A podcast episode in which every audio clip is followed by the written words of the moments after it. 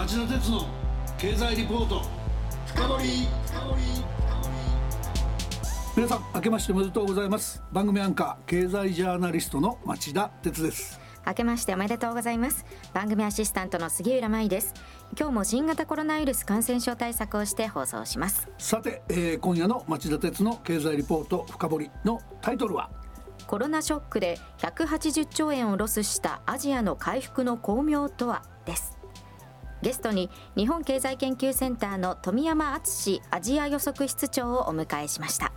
改めまして富山さん明けましておめでとうございます。明けましておめでとうございます。日本経済研究センターが昨年暮れにまとめた第7回アジア経済中期予測の特徴の一つは一昨年から猛威を振るう新型コロナウイルスのパンデミックがアジアの15カ国に与えた影響を分析した点にあります。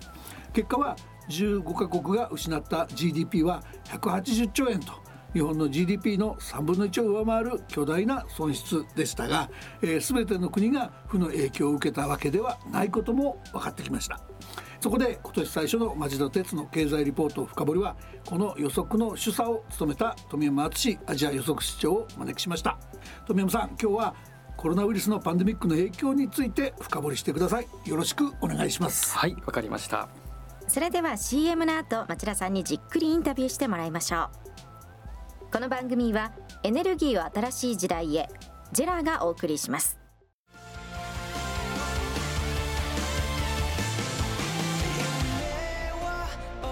本気で夢を追いかける時新しい一歩を踏み出す時大切なものを守りたい時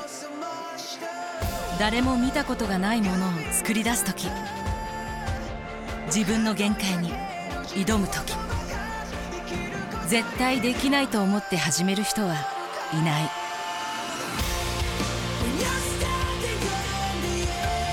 絶対なんて誰が決めた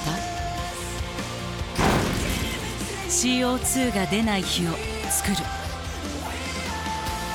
ジェラはゼロエミッション火力と再生可能エネルギーで2050年 CO2 排出ゼロに挑戦します。発電の常識を変えてみせる。JERA 町田鉄の経済リポート深掘り。それではまず富山さんのプロフィールをご紹介します富山さんは1995年早稲田大学商学部を卒業後日本経済新聞社に入社。ミクロの企業取材を担当後アジアビジネス報道センターを経て2014年からベトナムのハノイに4年間駐在され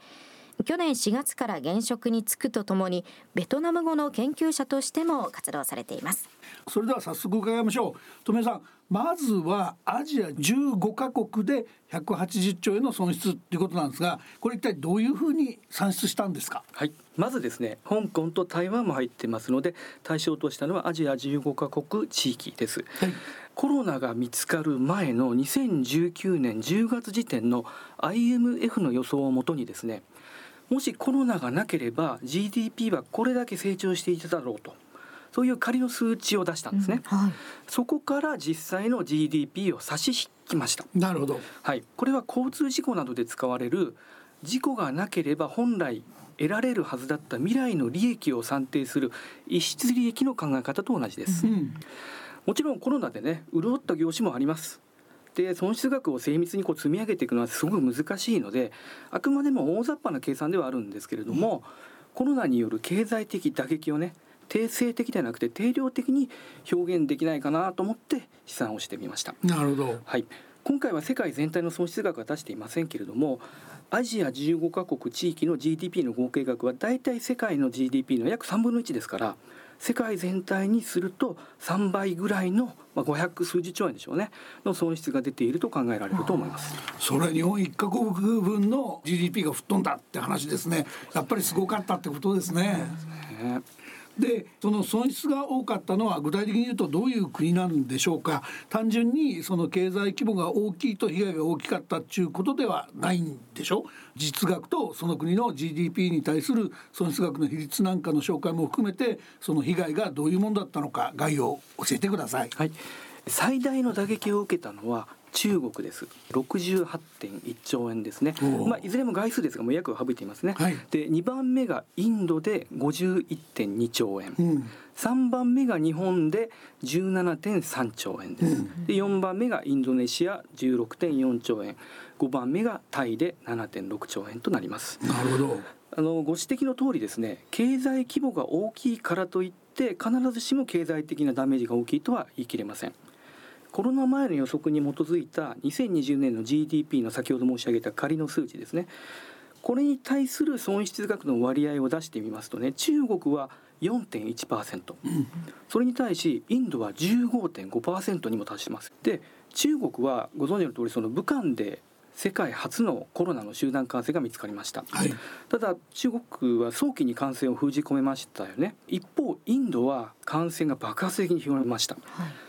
累計感染者数が3500万人でアメリカに次いで2番目に感染者が多いんですよね。で主要都市ではロックダウンだから経済的打撃が幅広く広がってしまったんですよね。で経済的打撃が大きかった国を見ると、うん、観光依存の高い国が多いですね。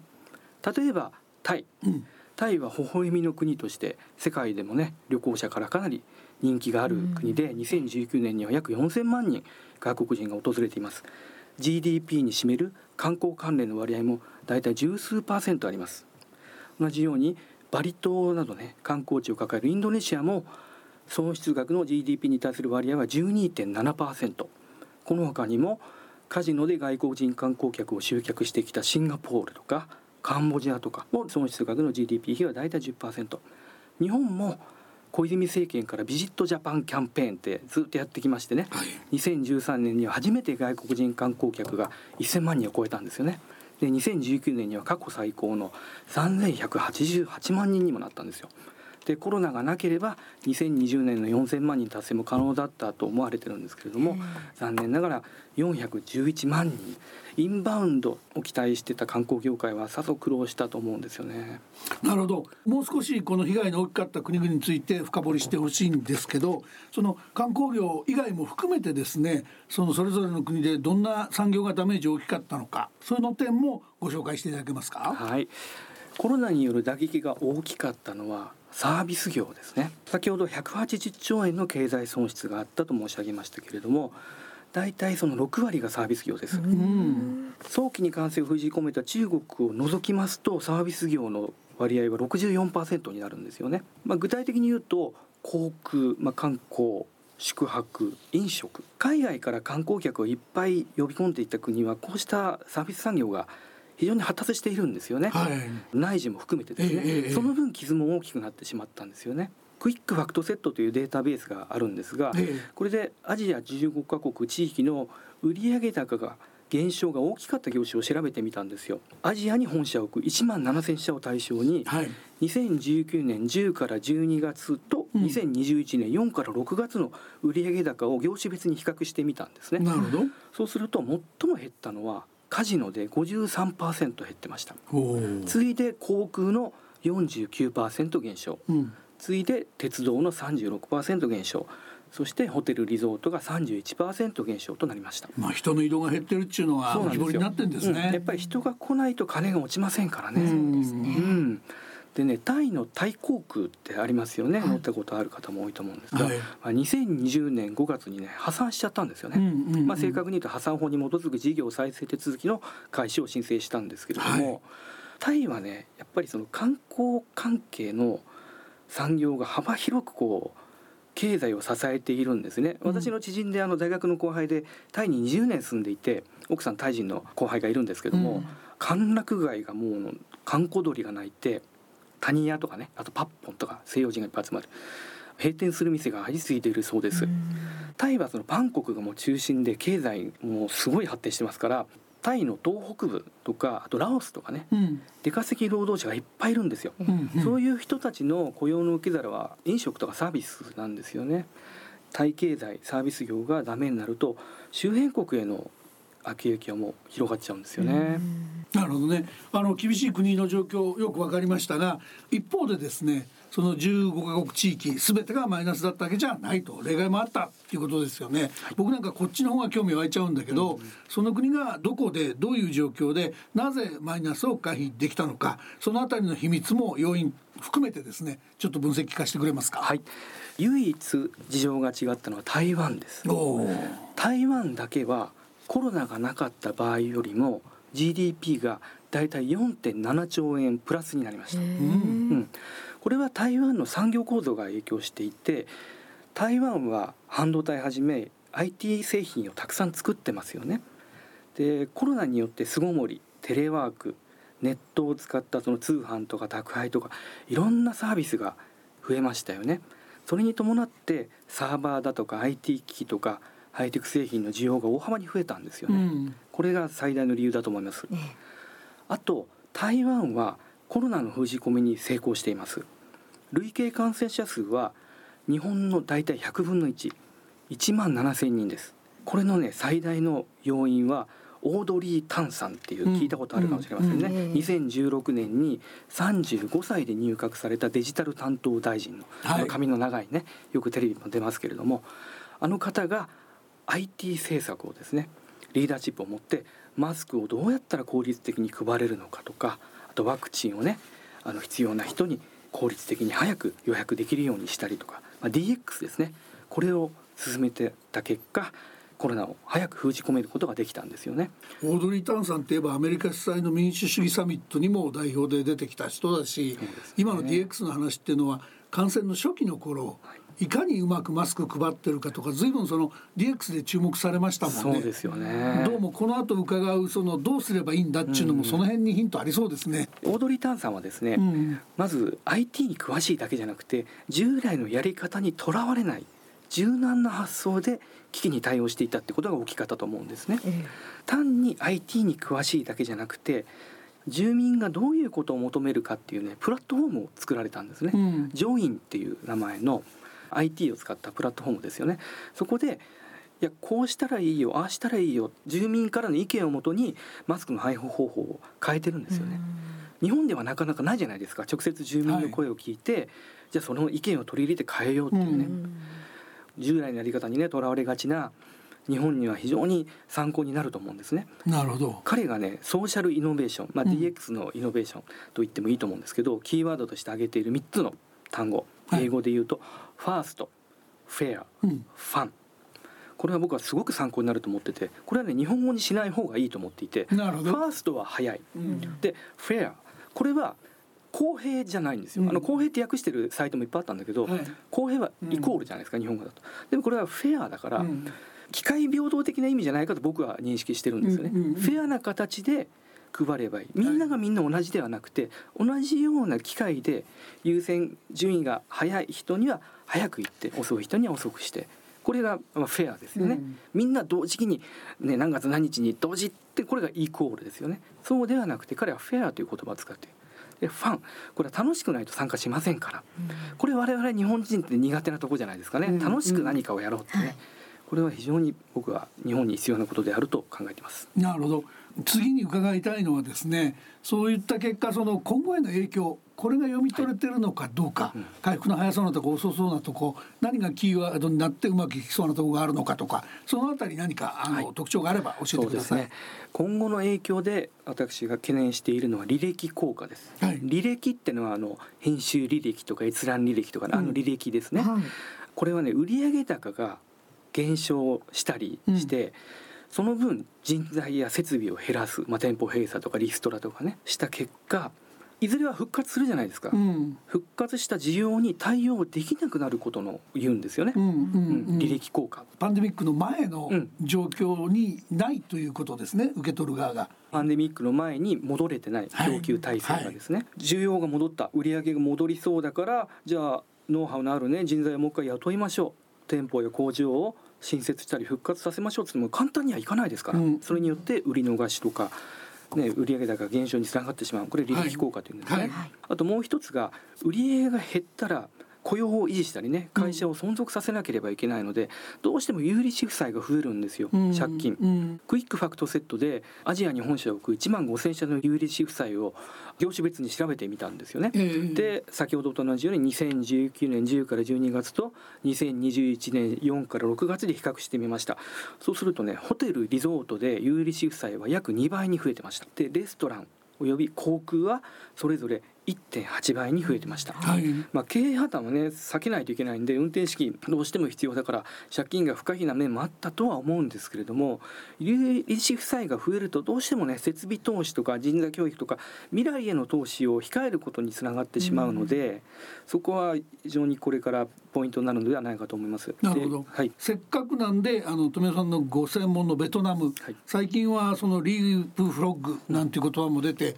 注目されてますけど、うん、一言ベトナムの注目点について最後に触れて終わりにしましょうか。そうですね。はい。ベトナムはですね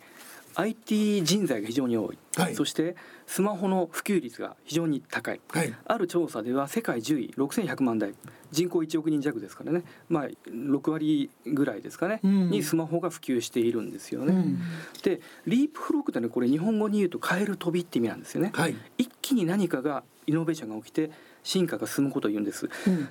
例えば電話で見たら固定電話というのがありましたね、うん、でそれが携帯電話になって進化したフィーチャーフォンになってそれがスマートフォンこれが日本の進化の携帯ですね,、順番ですね、はい、これが固定電話から一気にスマホに変わる、はい、こういうのをリープフロッグって言うんですね、うん、あのベトナムは固定電話普及率がめちゃめちゃ低かったのでうん、で携帯電話もまあそこまで広まってなかったんですよね、うん、それが一気にスマホが中国のオッポとかね安いスマホが入ってきたこともあるんですが、一気にスマホに置き換わったんですよね。IT 機器だけではなくてその仕事のやり方とか政府の仕組みとかそういうのもあるんですよね。従来のやり方がない分新しいことがパッと広まる。日本で言いますとファックスとかハンコって未だに残ってるじゃないですか、あれは我々が培ったやり方というかレガシーなんですよね、はい、ベトナムはそういうのはないんで一気にこう広まってしまうんですよね例えば私がね日系のハノイ支局にいた2018年頃すでにねあのタクシー会社が作ったアプリっていうのがあってこれ非常に便利でした、うん、タクシーがどこにいるのか目的地までいくらかかるのか運転手の評価がどうなのかこれパッとわかる、うん、これ多分グラブパクったんですけどね、うんうん、そういうものが2018年時点ですでにありました、うん、その他にもねモバイル決済のモモとかねこれみずほが最近出資しましたけれども、はい、とかベトナム政府もあの納税にねスマホからできるようにしたりとかね。まあ、どんどん進んでいるのでリープフロックによる発展がますます進むと思いますね。まあそういう意味では日本よりその種のインフラは数年先を行ってると。そうですね。当然成長機会につながるだろうということですね、はい、なるほど面白いです。富谷さん今日は大変興味深いお話ありがとうございました。ありがとうございました。よろしければ来週もご出演いただき今日ご紹介した第7回アジア経済中期予測の中で台湾をめぐる米中冷戦が本格した場合のリスクについてお話を聞かせてください。はいわかりました。さて杉浦さん富山さんのお話どうでしたか、はい、日本に今後必要なもの従来のやり方にとらわれないということですけれどもファストフェアファン覚えておきたいと思います。はい、えー、先ほども触れましたが、えー、来週は台湾絡みの冷戦リスク。米中揃ってマイナス成長に転落もと題して今週に引き続き日本経済研究センターの富山敦アジア予測室長にお話を伺います。それでは来週も金曜夕方4時からの町田鉄の経済ニュースカウントダウンからスタートする3つの番組でお耳にかかりましょう。それでは皆さんまた来週。